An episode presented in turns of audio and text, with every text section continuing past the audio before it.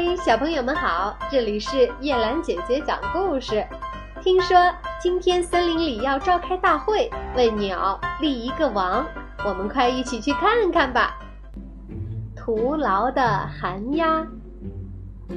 森林里想要为鸟类立一个王，指定了一个日期，要求众鸟都按时出席，以便选出它们之中最美丽的为王。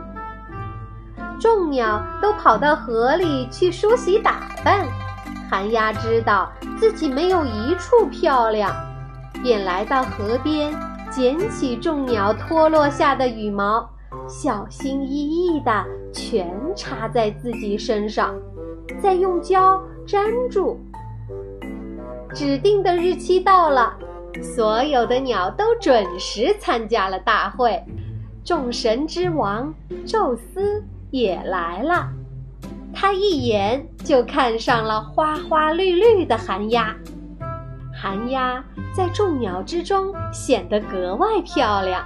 宙斯准备立它为王，众鸟十分气愤，纷纷从寒鸦身上拔下属于自己的羽毛。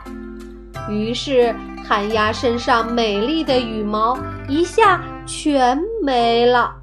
又变成了一只丑陋的寒鸦了。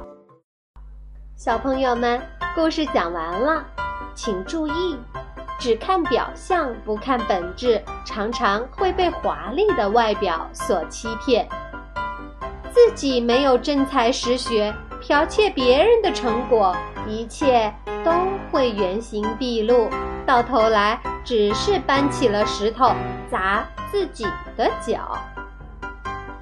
好，我们进入问答时间。请问，你认为什么样的鸟才有资格当鸟王呢？你最喜欢的鸟又是什么呢？模仿时间到了，请小朋友们模仿你所喜欢的鸟的叫声。好啦，小宝贝们，今天就是这样，我们下一次再见吧。